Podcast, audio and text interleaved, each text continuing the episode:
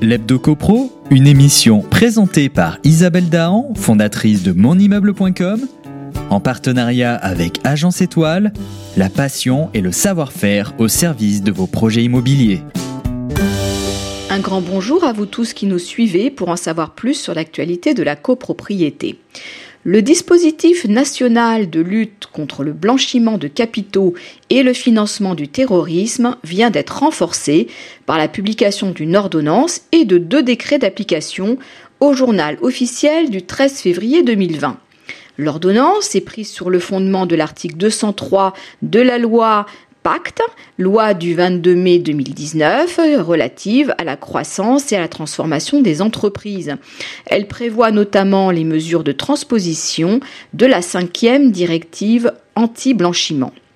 Notons que la France a fait de la lutte contre le blanchiment des capitaux et le financement du terrorisme une priorité nationale. La criminalité financière ne cesse d'augmenter en s'appuyant sur des mécanismes toujours plus complexes à détecter. Face à ce constat, l'ordonnance étend le champ des personnes impliquées et de leurs activités. Désormais, les notaires, experts comptables, agents immobiliers, cercles de jeu, greffiers des tribunaux de commerce, ainsi que les caisses des règlements pécuniaires des avocats ont l'obligation de déclarer à fin les opérations qui leur semblent litigieuses.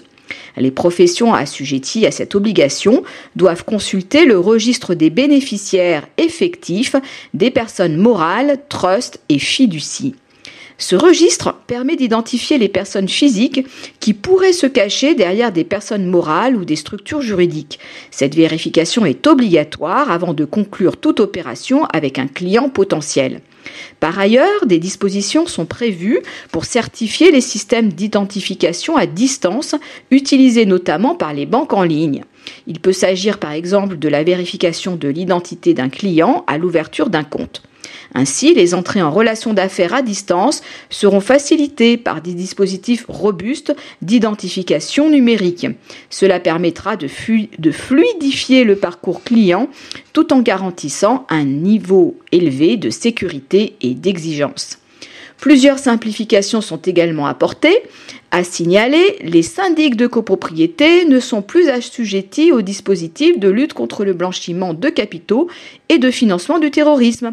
De plus, les professionnels des secteurs de l'art et de la location immobilière ne seront plus assujettis à ces obligations que pour les transactions d'un montant égal ou supérieur à 10 000 euros. On se retrouve lundi prochain pour notre chronique Hebdo Pro. D'ici là, portez-vous bien et continuez de nous suivre sur monimmeuble.com.